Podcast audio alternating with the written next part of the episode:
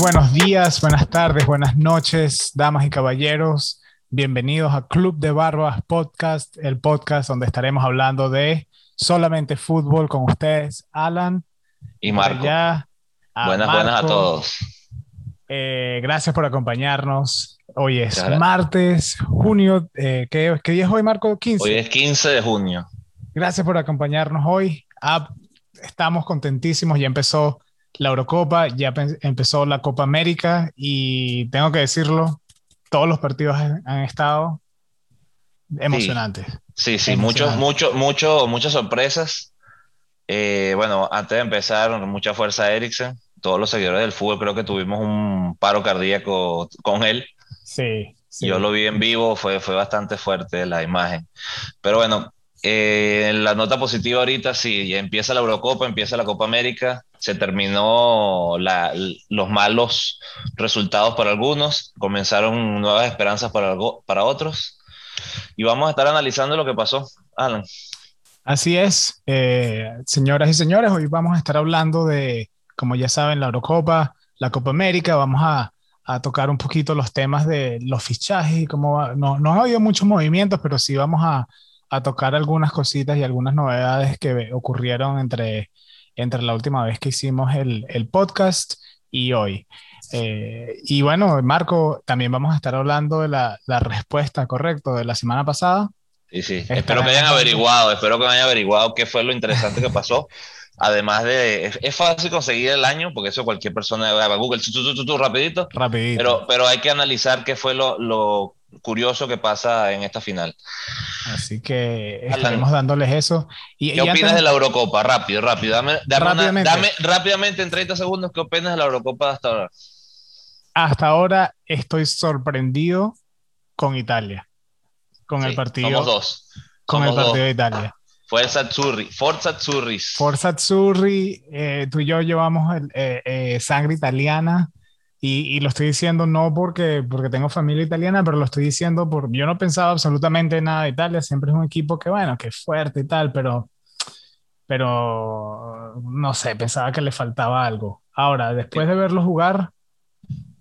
Sí, no tiene, un equipo, no tiene un equipo legendario como el 2006 quizás, Alan. Correcto. Pero sin duda, sin duda, un equipo para soñar.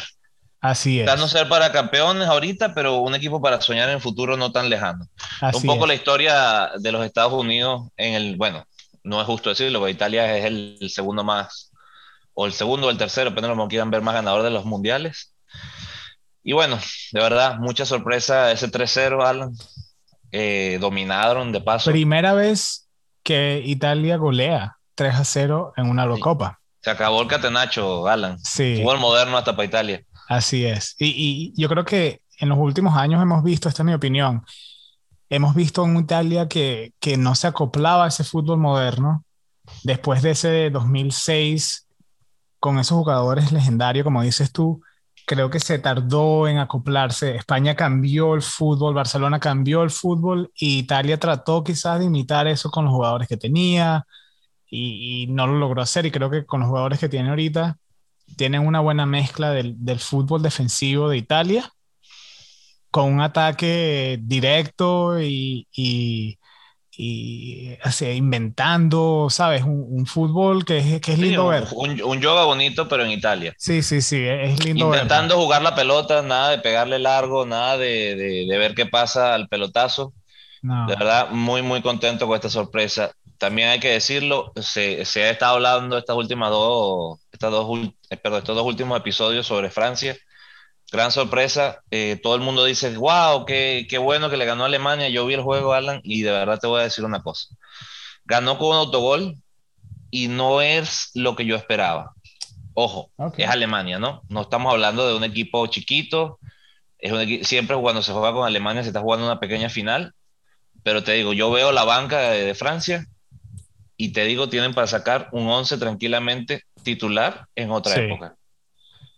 De verdad te digo, yo, vi el, partido que acaba de ocurrir.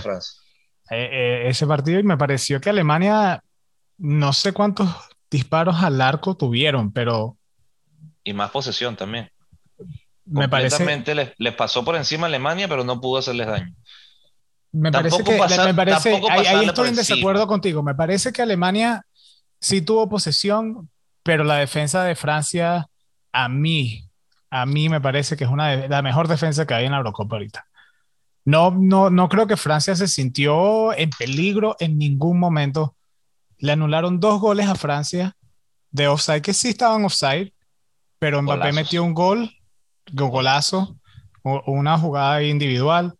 Después eh, Pogba, Pogba, se pasó. Yo creo que tenía tiempo sin ver a Pogba jugar de esa manera. Justo estaba esperando que, me dieras chance para comentarte exactamente lo mismo. Uno estaba esperando un Kanté que todoterreno y hoy fue Pogba el, la sorpresa. Es Ninguna sorpresa tampoco, ¿no? Porque es un, un, gran jugador. De Kanté y Pogba. Pogba se puede lanzar adelante, puede hacer un poquito más de sus locuras sabiendo que tienes a Kanté al lado, porque Kanté, vamos a estar, vamos a estar claro, como ya me han escuchado, hace de todo.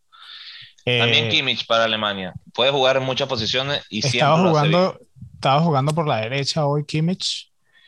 No sé, creo que con ese, ese duelo con, con Hernández estuvo muy bueno. Eh, pero de todas maneras, me pareció que Francia no, no, no tuvo el peligro así, no creo que se sintió en ningún momento como que si iban a perder el partido, no, no sé cuántas tapadas tuvo Lloris, porque en verdad no, Alemania tuvo posición, pero no, no llegaban a nada. En cambio, el, el, juego de Francia es directo y amenazador y cuando ataca, ataca con furia y no sabe, todo el mundo te puede meter gol, todo el mundo le puede pegar de todos lados, atacan en números y defienden en números. Verane, Varane, eh, increíble. Sólido, sí. Sólido. Kimpembe también, no sé, me parece que Francia todavía tiene... Y ojo, yo, fíjate lo que te comentaba, yo no hubiera empezado con Kimpembe, yo me parece que, que hay centrales que están a un nivel un poco superior que él. Que el, jugador del Sevilla, que tengo que decirte algo de Sevilla también. Counde. Counde, sí. Te digo, ¿qué, qué, qué proyecto siempre tiene el Sevilla? Siempre está consiguiendo grandes jugadores. El golazo de Patrick Schnick, perdón si lo, si lo, pronuncio mal. Un jugador que rechaza la Juventus porque no tiene calidad y ahorita está nada más y nada menos que compitiendo por el Pichichi o por el goleador de, la Eurocopa con Cristiano Ronaldo. Qué par de goles, sobre todo. ¿Tú sabes dónde jugaba Patrick Schick hace unos cuantos años? Dímelo. En la Roma. ¿Tú puedes creer eso? Yo te lo puedo creer, sí. No, no es cosa rara que la Roma deje ir a unos jugadores que después que se van de la Roma se vuelven unos fenómenos. No, lo, no entiendo qué tiene la Roma. Eh, el toque mágico. le, falta, le falta el presupuesto para mantenerlos. Ah, ojalá y cambie la cosa ahora con Mourinho. Sí, bueno, eh, no sé, pero Patrick Schick yo lo, lo vengo conociendo. Eh, cuando estaba en la Roma, mira, cuando lo iban a meter, yo como fan de la Roma, lo ponían en la cancha y yo decía, no, ya perdimos, no vamos a meter gol. Patrick Schick está en la cancha, este tipo no sabe hacer un drible, no sabe hacer dos pases eh, mejor metan a, alguien de las gradas. Ahora, ha mejorado un montón. Se veía siempre el potencial, pero no, no, no, muy, muy bien ahora, jugado. Ahora, sí, ahora sí lo pones en tu equipo. Qué golazo, qué golazo se metió. Eh, eh, o sea, no, y estaba viendo el, jugador importante del partido. O sea, más allá del golazo, sí. fue el jugador importante del partido, de verdad, estuvo en todas. Ahora hay que tocar la, la parte lamentable, Alan, de verdad te digo, eh, yo soy seguidor del Inter, como ya lo hemos comentado, y del buen fútbol, puro fútbol, que es nuestro lema. Y esto es completamente al contrario, es una, es una tragedia horrible para el fútbol. Más allá de, de, todo, gracias a Dios hay que decir que sobrevivió, que está, está estable. Parece que comió pizza hoy, es un buen síntoma, yo, yo lo apruebo ese síntoma. Y mira, Alan, de verdad te digo, pasé un susto. Yo pensé que íbamos a. Wow, sí. Íbamos a tener una sorpresa lamentable en la, en la, en la Eurocopa. Sí. Admirable lo de Calle, el central, el capitán de, la, de su selección de Dinamarca. Ay, de, perdón, de. Bueno, sí, él es danés, ¿no? Sí, sí. Él, de verdad, se comportaron muy bien los jugadores, lo, pues siempre el morbo de las cámaras que se ponen encima a ver, quieren ver cómo lo resucitan, ese tipo de cosas, que la familia no, no, o sea, no, no se merece eso, la gente que es cercana a él ver esas cosas, porque de verdad es, es, una cosa muy fea. Y también graban a la, a la, mujer llorando. Esa cosa yo estoy en contra de eso, de verdad. Eh, así como cuando un aficionado entra a la cancha, se, se apunta a otro lado, deberían hacer exactamente lo mismo. Claro, claro. Eh, definitivamente de acuerdo contigo. Gracias a Dios ya está estable y que le sigan haciendo los exámenes y, ver qué es lo que, qué es lo que pasó. Eh, me parece que hay demasiados casos, hay muchos casos que ocurren de jugadores de fútbol cayendo con algún ataque del corazón que por alguna razón en los exámenes que les hacen previo no sale nada. Y estos son atletas que corren, que están eh, en forma, que están, sabes, entrenan, no están de sobrepeso. Me parece que se, se puede hacer un poquito más para entender cuál es la causa, ¿no? Y si la causa es el, el uso tan extremo, porque yo me imagino que estos jugadores en, una, un estado así, donde estás corriendo, haciendo tantos piques largos, estás cambiando velocidad, las pulsaciones son altas, debes estar, tener pulsaciones elevadas. Ya ahorita hay la tecnología como para quizás mantener eh, eso estable o para que haya como un, un, sistema donde los entrenadores también o los doctores puedan ver las pulsaciones y los, por las pulsaciones por minuto de los jugadores para saber que no están sobreforzando el corazón en cierto momento del partido y, saber si, oye, esta, esta persona, las pulsaciones están muy elevadas, peligrosamente elevadas, sáquenlos o díganle algo para que, para que pare de correr o algo, no sé, pero... Eh, no sé, creo que se, puede, se podría hacer algo al respecto para que no te siga voy a, pasando eso. Te voy a decir otra cosa sobre esto y voy a juntar eh, dos temas para pasar a la Copa América. Uno, eh, Blind o Blind, dependiendo de la pronunciación, el jugador de, Holanda tiene el mismo problema, tiene un marcapaso en el, en el corazón. Hace poco tuvo un, un, momento lamentable también. Él comenta que él dice que tuvo mucho miedo de ir a jugar a la cancha. Un partido tocando el tema futbolístico muy bueno, Holanda 2-0, le empata, después pasa para arriba. Y bien, bien, un, equipo que también como Italia es un equipo que está consolidando. Pero voy a decirte esto que escuché esta mañana y me parece que es dar en el clavo. Y lo voy a comparar con lo que pasa con el partido Venezuela-Brasil. El, el equipo danés exige o pidió que no se jugara, pero obviamente, Alan, tú te podrás imaginar uno sale lesionado normal de, una torcedura de tobillo, de cuando nos hicimos daño tú y yo en las rodillas, uno se asusta, se preocupa por sus compañeros. No me quiero imaginar un episodio tan, tan fuerte como este. Y, y, el entrenador danés lo dice y me parece que da en el clavo. ¿Cómo es posible que se pueda suspender dos días o se pueda decir, bueno, vamos a posponer dos días un partido por, por coronavirus y un infarto o un ataque al corazón no sea tampoco un motivo suficiente para eso? Eso es para pensarlo y para, para entender que se está haciendo, como lo hemos dicho antes, el, el marketing y lo, el dinero no puede ser la prioridad. Primero debe ser la salud. Venezuela tiene el mismo problema. Yo te lo comenté la semana pasada. Eh, es injusto decir que fue un mal partido para Venezuela porque tuvieron 15 muchachos nuevos overnight, o sea, prácticamente sin, sin poder, tú sabes, eh, conjurarse o volver Sí, sí, llamados así de emergencia para que vinieran porque no tenían el plantel completo. Lo, lo importante aquí entender, por ejemplo, voy a usar el ejemplo de, Venezuela, Alan, es se, se tienen 15 casos o 10 casos, perdón, de un día para otro confirmados. Quizás son más, te lo comenté también anteriormente, creo que Brasil no era la sede indicada para, para la Copa América y fíjate, van 15 muchachos nuevos a la selección, una noche de preparación para jugar contra el ex, o sea, el, el, campeón, no voy a decir el ex campeón, porque todavía es el campeón de, la Copa América hasta que termine. Y de verdad, mira, siento que el tema salud ha debido manejarse diferente. No sé qué opinas tú. Sí, sí, si comparamos lo que pasó con, con Christian Eriksen, por respeto a Christian Eriksen, a su familia, a los jugadores, a sus compañeros, sí se pudo haber eh, pospuesto el, el, juego uno, dos días, tres días, quién sabe. Eh, porque bueno, porque es difícil, es difícil jugar en una situación, imagínate tú eras un amigo tuyo, un compañero caer, no saber si está vivo o qué le pasó, ese nerviosismo y, hay cosas mucho más importantes en la vida que es como la amistad y la familia que el fútbol. En este caso, Christian Eriksen para esos compañeros es familia. Fíjate, el, partido, el partido lo, describe perfectamente, la estadística. Si, si tú ves la estadística del partido, gana Finlandia por primera vez en la historia. Sin embargo, posesión fue una cosa desmesurada a favor de, Dinamarca, con todo y todo. Los chutes al arco prácticamente desaparecieron después de este momento para Dinamarca.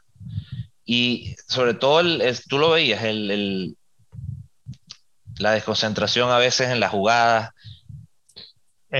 No, veo cómo te puedas concentrar. es un montón de cosas que creo que se, se llevaron, como siempre, al tema económico, se pensó en el público, en, el, en la televisión, claro. y se olvidó de la, de la familia.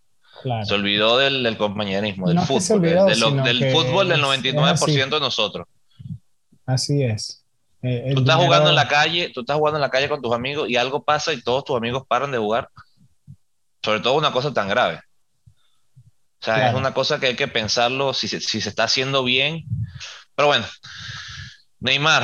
Antes, vamos a hablar, antes de irnos a la Copa América, Marco, quiero recordarle a las personas que quizás estaban trabajando, como tú y como yo, quizás no tuvieron el tiempo de, de ver los partidos de la Copa, eh, de la Eurocopa. Así que los primeros partidos, Marco, te lo voy a decir rápido, rápidamente aquí, cómo quedaron los juegos. Italia venció a Turquía 3 a 0, eh, Suiza le gana Gales, eh, perdón, empató, empató con Gales 1 a 1. Finlandia, como ya habíamos dicho, le ganó a Dinamarca 1 a 0. Bélgica le pasó por encima a Rusia 3 a 0. Candidato, Alan. Candidato, candidato ahí. Candidato número 2. Yo tengo candidato aquí a Italia. Italia subió de posición en mi mundo. Eh, Inglaterra 1 a 0 contra Croacia. No me gustó. No me gustó lo que vi de Inglaterra. Me parece que es lo que siempre les pasa, tienen muchos nombres y por alguna razón no como que no encajan muy bien, eh, no tienen esa, ese dominio, no, no, no, sé qué es lo que es, pero no tengo Inglaterra. Inglaterra tiene buen equipo, pero no son candidatos. Austria, 3 a 1 contra Macedonia. ¿Qué te parece Alaba? ¿Perdón? Alaba, ¿qué piensas de Alaba? Ah, Alaba es un jugador, jugadorazo, ¿eh? jugadorazo. Sí, sí, sí, sí, sí. La verdad que sí. Holanda 3, 2 contra Ucrania, perdón Marco, dímelo ahí. No, no, te iba a decir que una buena sorpresa verlo jugar a este nivel. Sí. Empujar una selección. Hay que también nombrar a Pandev. Correcto. Macedonia, del Norte. Y yo te digo, otro ex jugador del Inter Alan.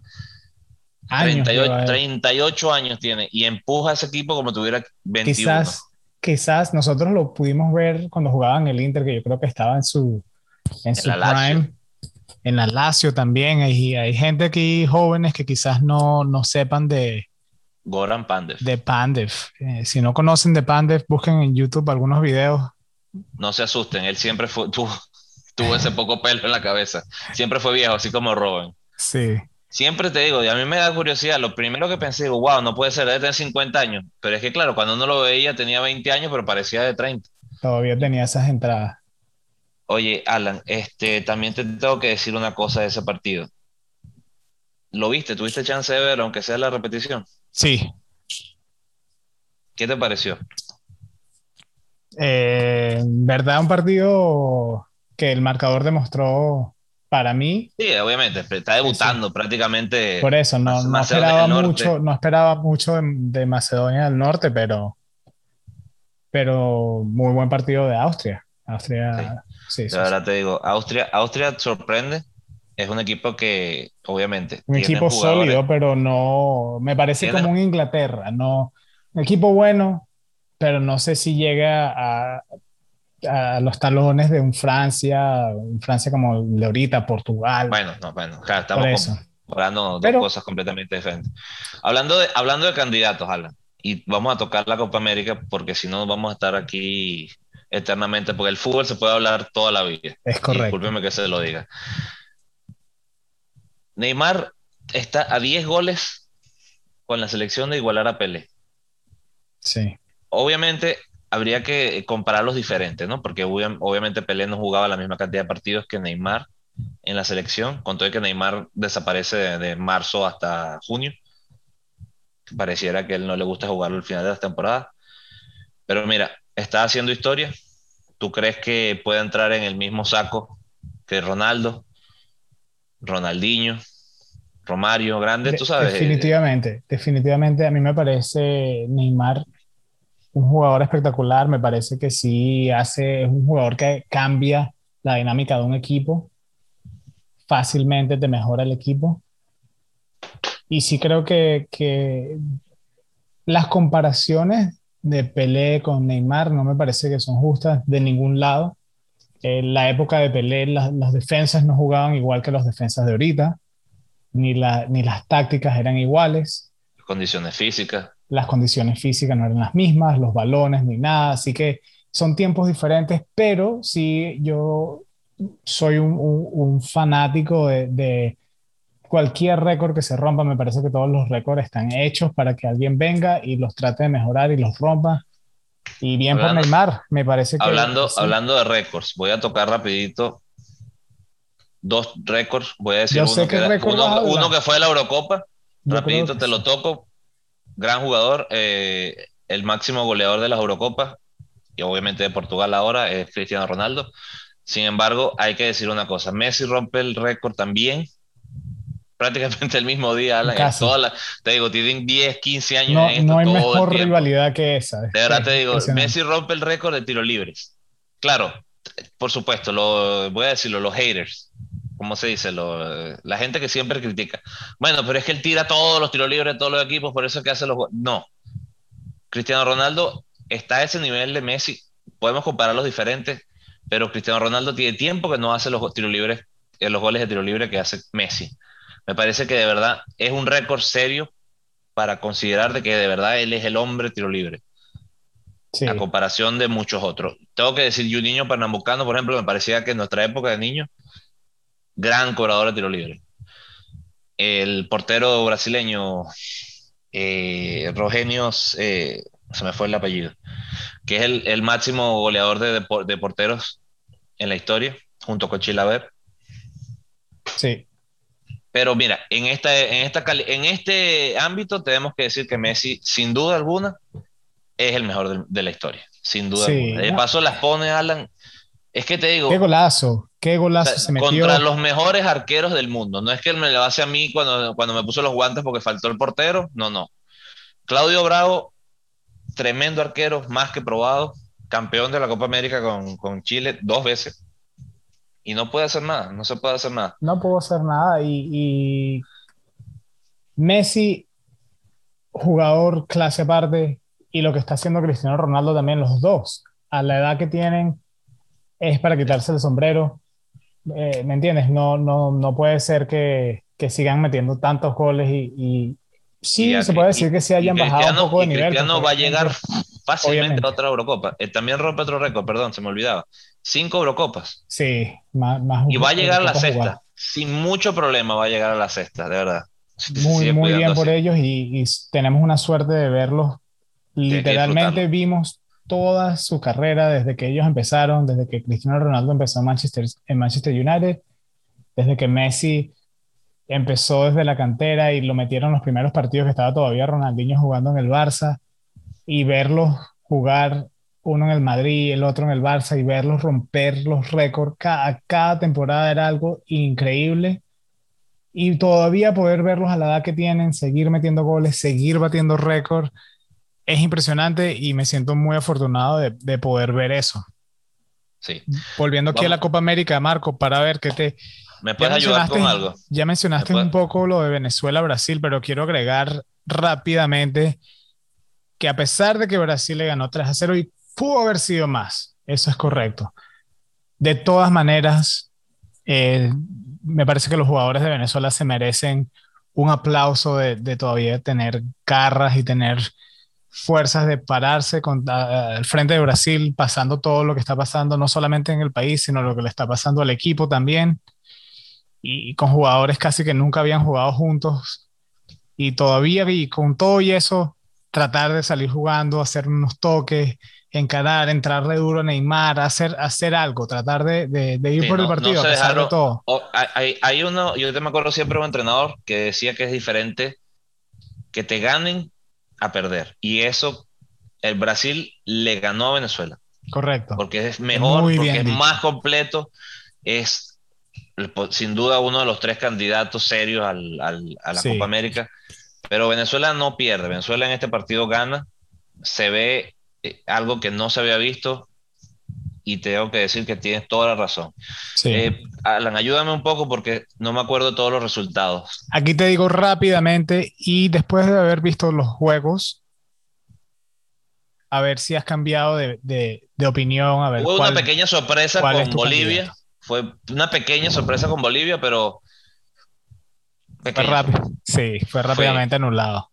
Sí. La sorpresa. Pero bueno, Brasil, ya dijimos 3 a 0 contra Venezuela. Colombia le gana a Ecuador 1 a 0. Argentina empata contra Chile 1 a 1. Eh, otra buena rivalidad, hay que decirlo. Creo que mientras pasan los años y Chile y Argentina se siguen enfrentando y siguen peleando.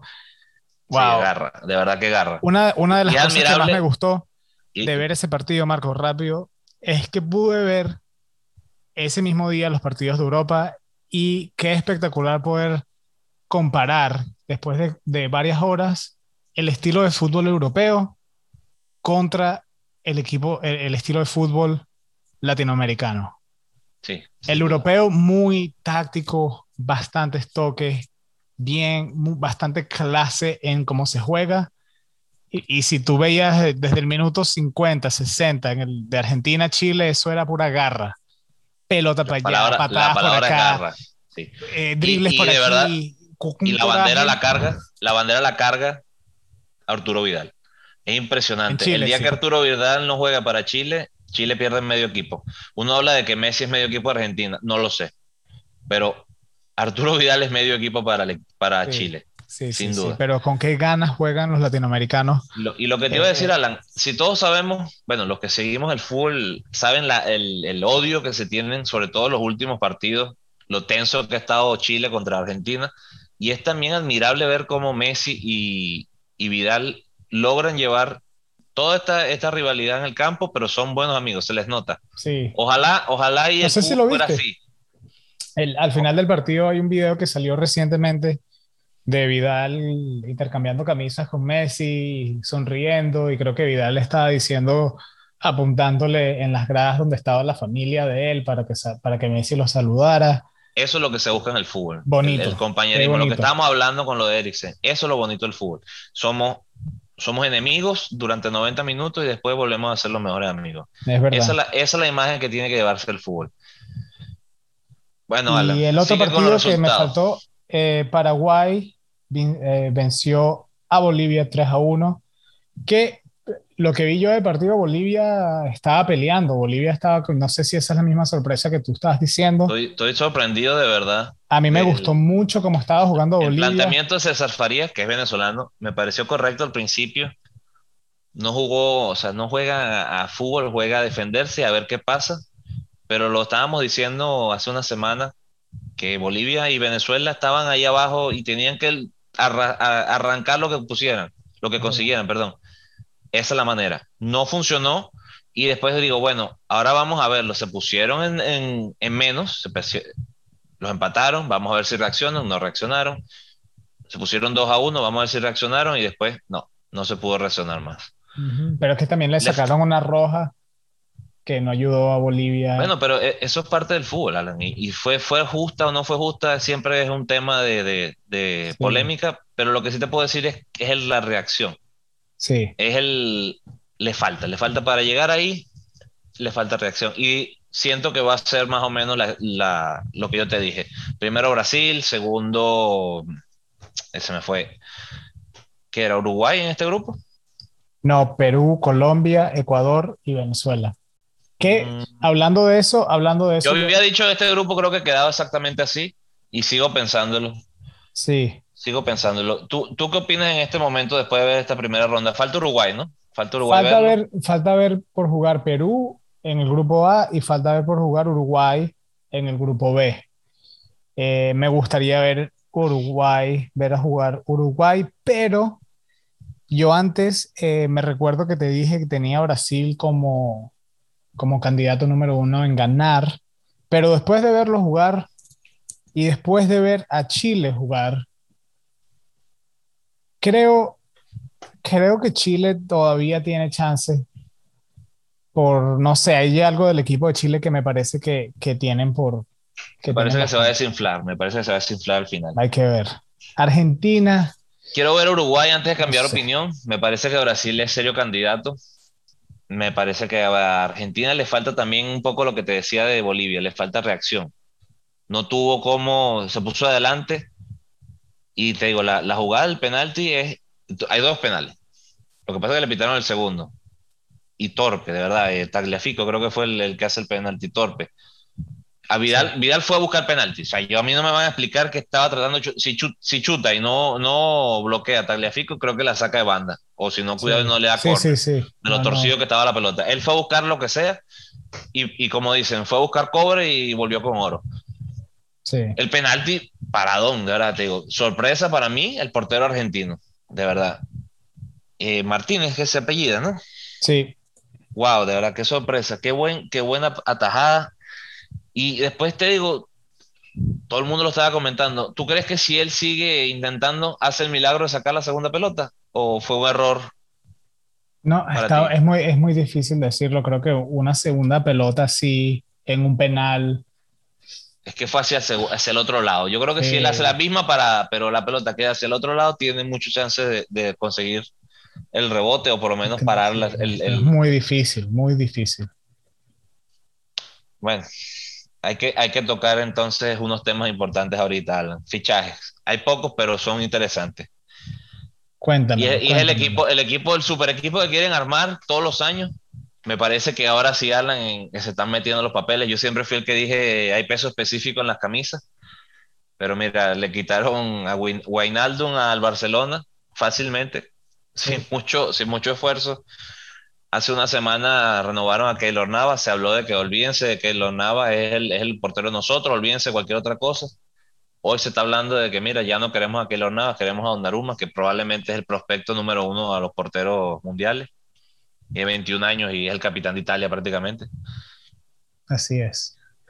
Y te pregunto, para ti, Alan, porque esto es lo que se ha hablado toda la semana experiencia o talento, juventud o madurez. Eh, ¿Quién, es, mejor para ti? ¿Quién es mejor para ti? Keylor Navas, que lo ha demostrado que vale. Yo fui el primer crítico, yo fui el primer crítico, perdón, yo siempre fui el primer crítico de Keylor Navas en el Real Madrid.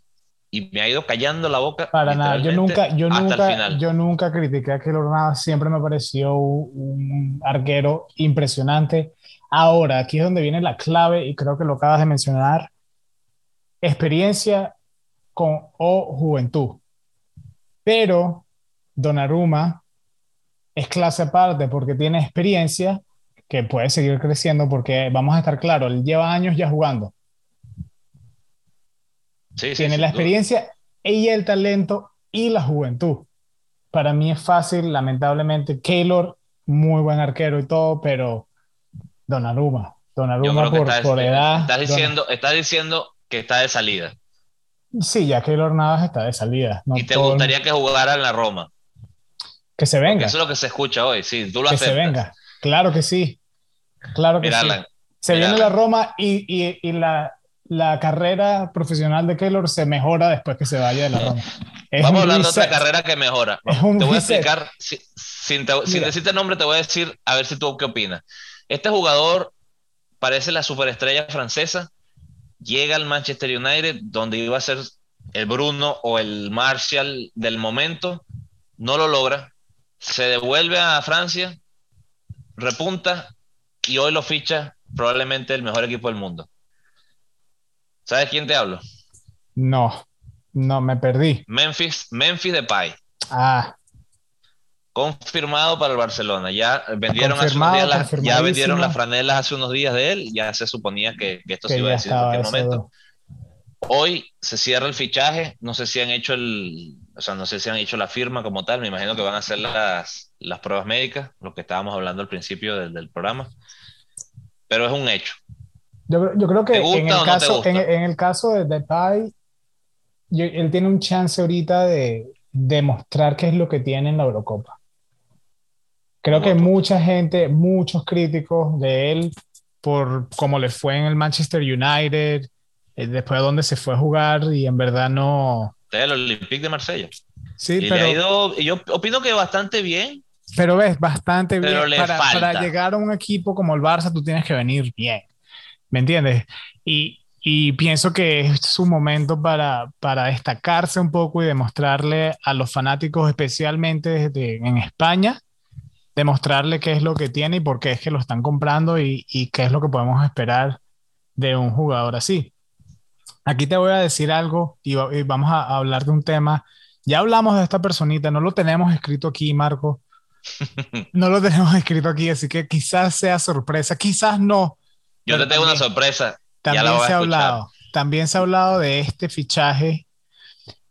Dicen por ahí, dicen por ahí, es más, te lo mandé, te lo mandé durante la semana, que en, dentro del contrato de Messi, el nuevo contrato de Messi, hay una cláusula, hay algo ahí que menciona que Messi después de varios años tiene que cumplir dos años jugando para nada más y nada menos que un equipo en la MLS. Adivina cuál.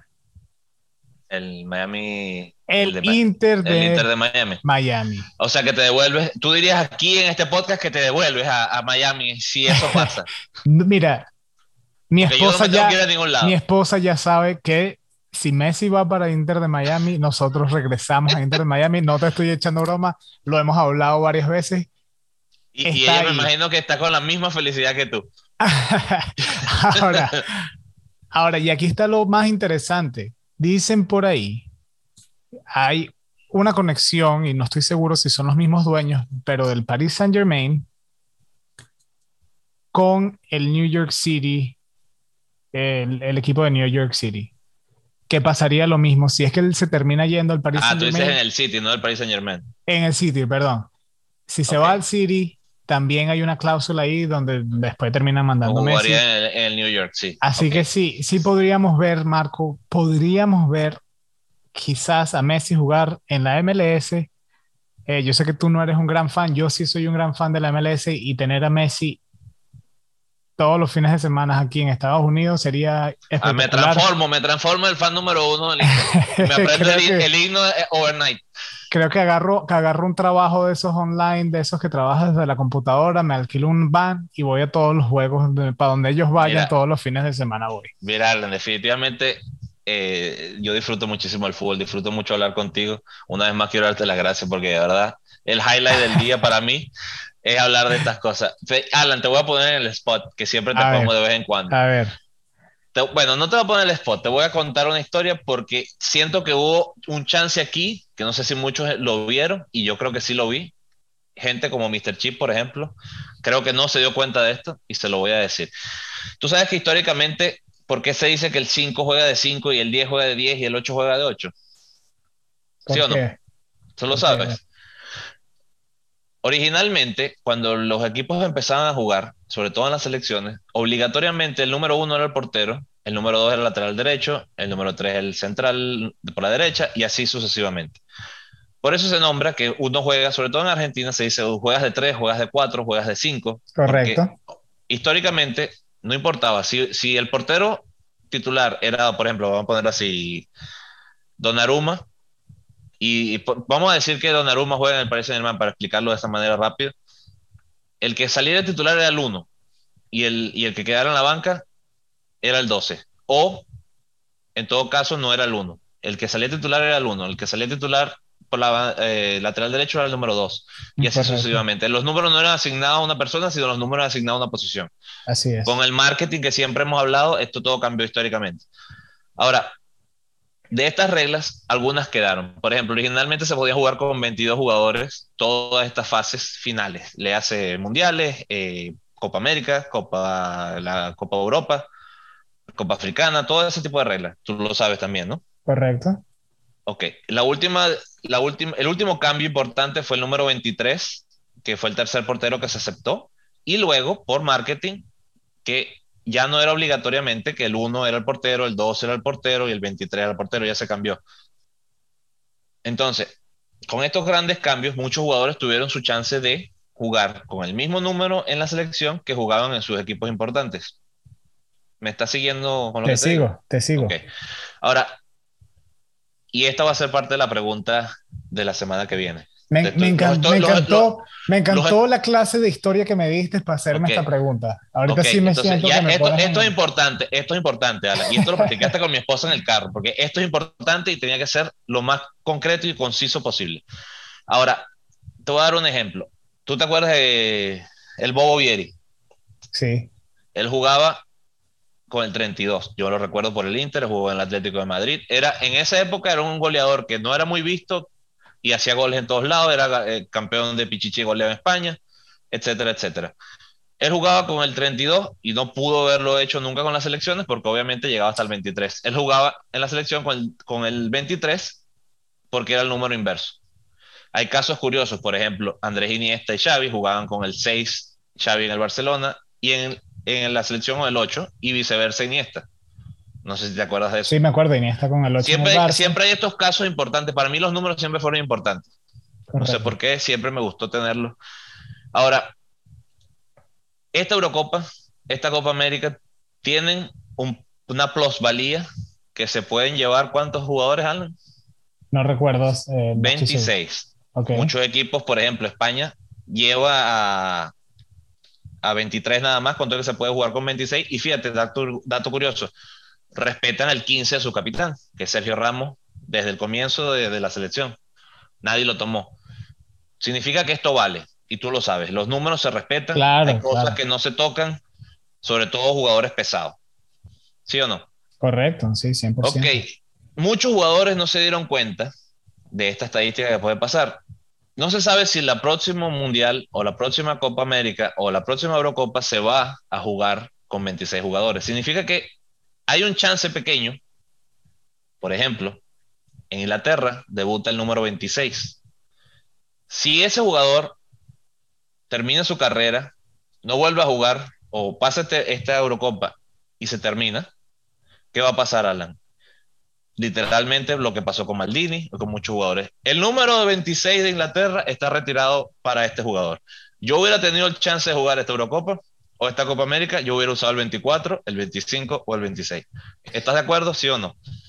Tuviste un chance de ser recordado históricamente, el único jugador, el único jugador de la historia de, o por lo menos el primero.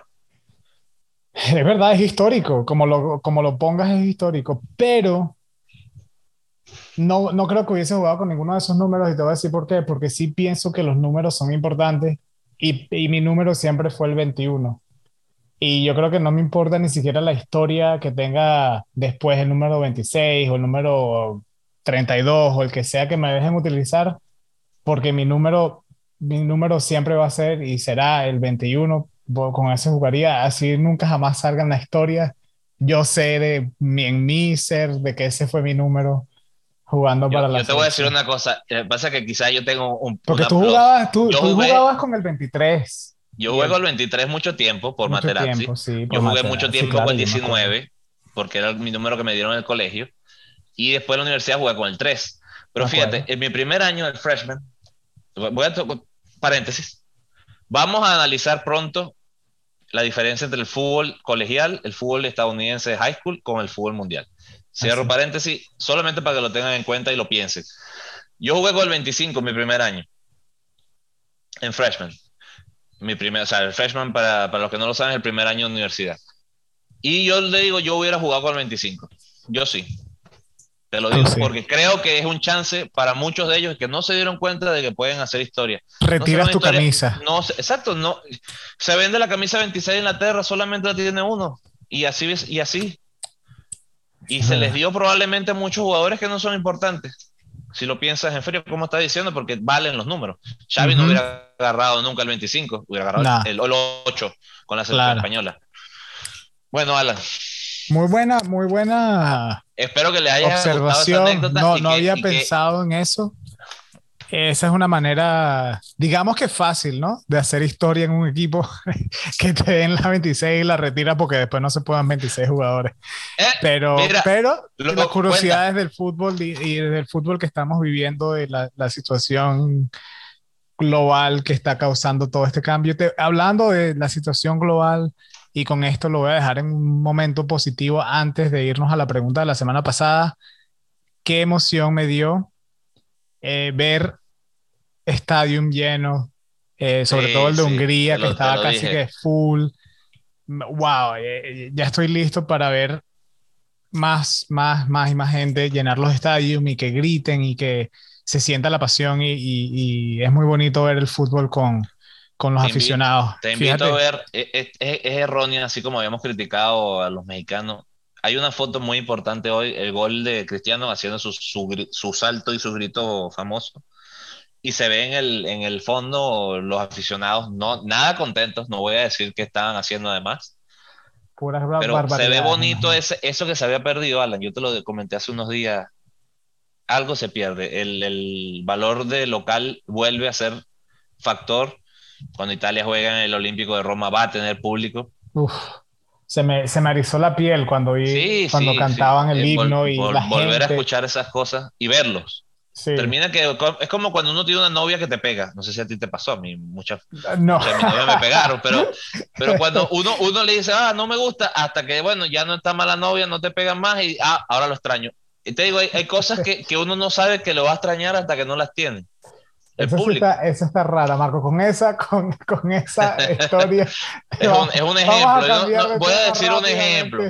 Antes que te pegue, te pegue Kiki, eh, tu esposa y, Marco, eh, recuerda al público y danos, por favor, la respuesta de la semana pasada sobre Argentina y la final. Tú lo comentaste hace poco, Alan. Eh, ¿Te gustaría haberlo visto que la Copa, la Copa América fuera de verdad Copa América? Y ese, ese, esa Copa América fue el campeón de la última.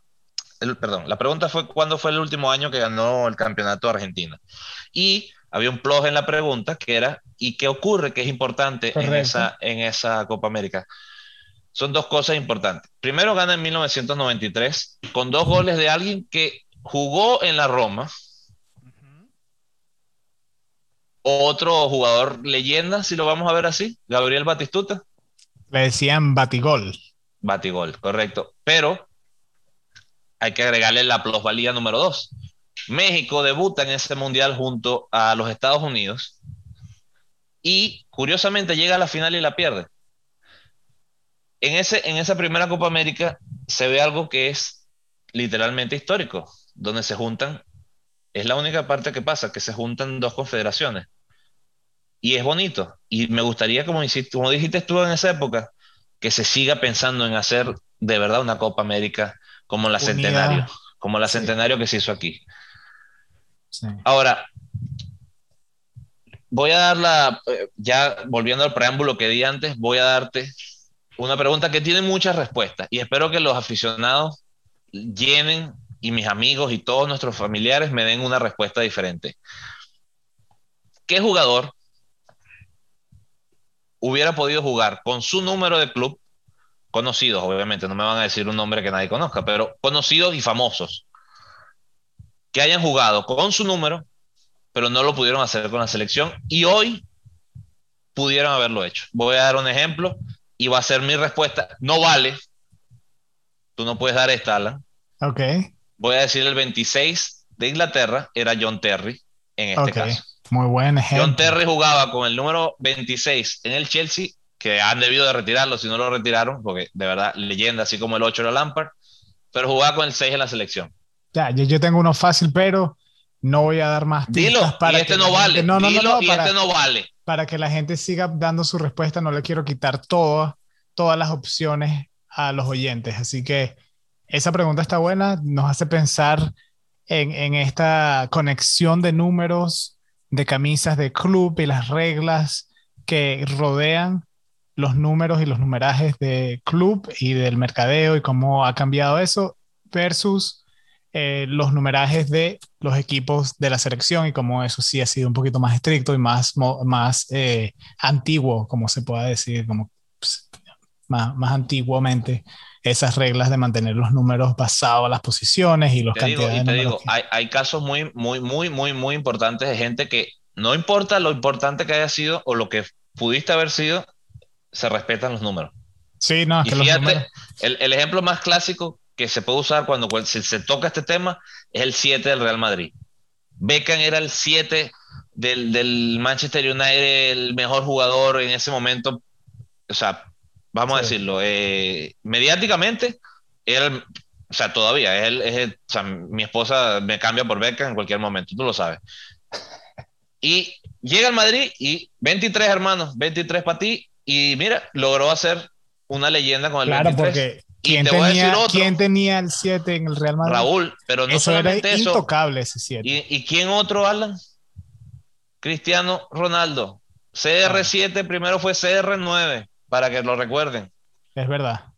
Es verdad. Así que los números son no importantes. Eso. Piensen bien la respuesta, denos y sus bueno, opiniones. Ya con eso, eh, la próxima semana estaremos continuando esta cobertura de la Eurocopa, la Copa América, y no te las transferencias. De los Exactamente. Y le tenemos una sorpresa. Estamos planeando tener nuestro primer invitado al final del mes. Eh, vamos a tener un invitado quizás eh, en el podcast, así que le estaremos dando más información la semana que viene. ¿Quién ¿Puedo, será? Dar, ¿Puedo dar? ¿puedo no dar? demos pistas, no demos nada. No la semana pista, que viene. no me dejas escuchen, nunca dar pista.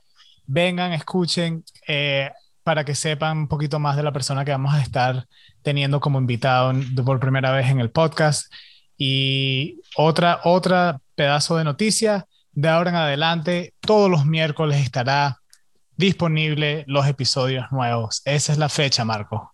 La fecha me parece, me oficial, parece los miércoles por ahora. En la mañana pueden meterse y seguir escuchando de Club de Barbas Podcast. ¿Algo más que quieras agregar, Marco? Puro fútbol. Y Puro mucha fuerza, fútbol. mucha fuerza a todo lo, lo que rodea a Eriksen, de verdad. Gracias que nos, los que nos acompañan. Fuerza a Dinamarca y a, a Christian Eriksen. Y Forza Azzurra, Alan. Vamos. Por Satsuri de Venezuela. Vamos, no, a que se mejoren todos los jugadores. Vamos, lo que no queremos por lo menos clasificar, para que si Sí. clasificamos ya una victoria. Y, Muchas gracias y por bueno, escucharnos. Sigan, sigan disfrutando de lo mucho que hay, todos los partidos que hay. Mañana será un día buenísimo para seguir viendo el fútbol. Gracias por escucharnos y como siempre, puro fútbol, como dijo Puro Marco. fútbol, puro fútbol. Hasta luego. Gracias.